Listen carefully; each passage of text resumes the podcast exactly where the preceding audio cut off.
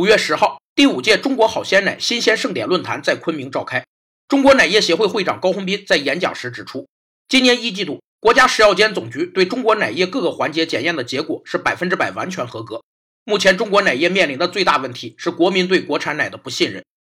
失信者因失信行为而付出的代价被称作失信成本，包括道德成本、经济成本和法律成本三类。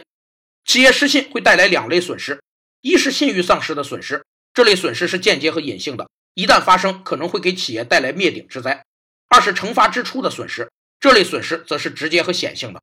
失信成本过低就会导致失信现象泛滥。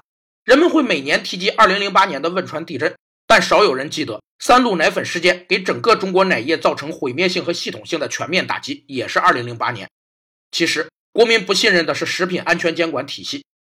犯错容易，修复难。中国奶业的复苏得靠长期过硬的品质，逐渐挽回国民的信任。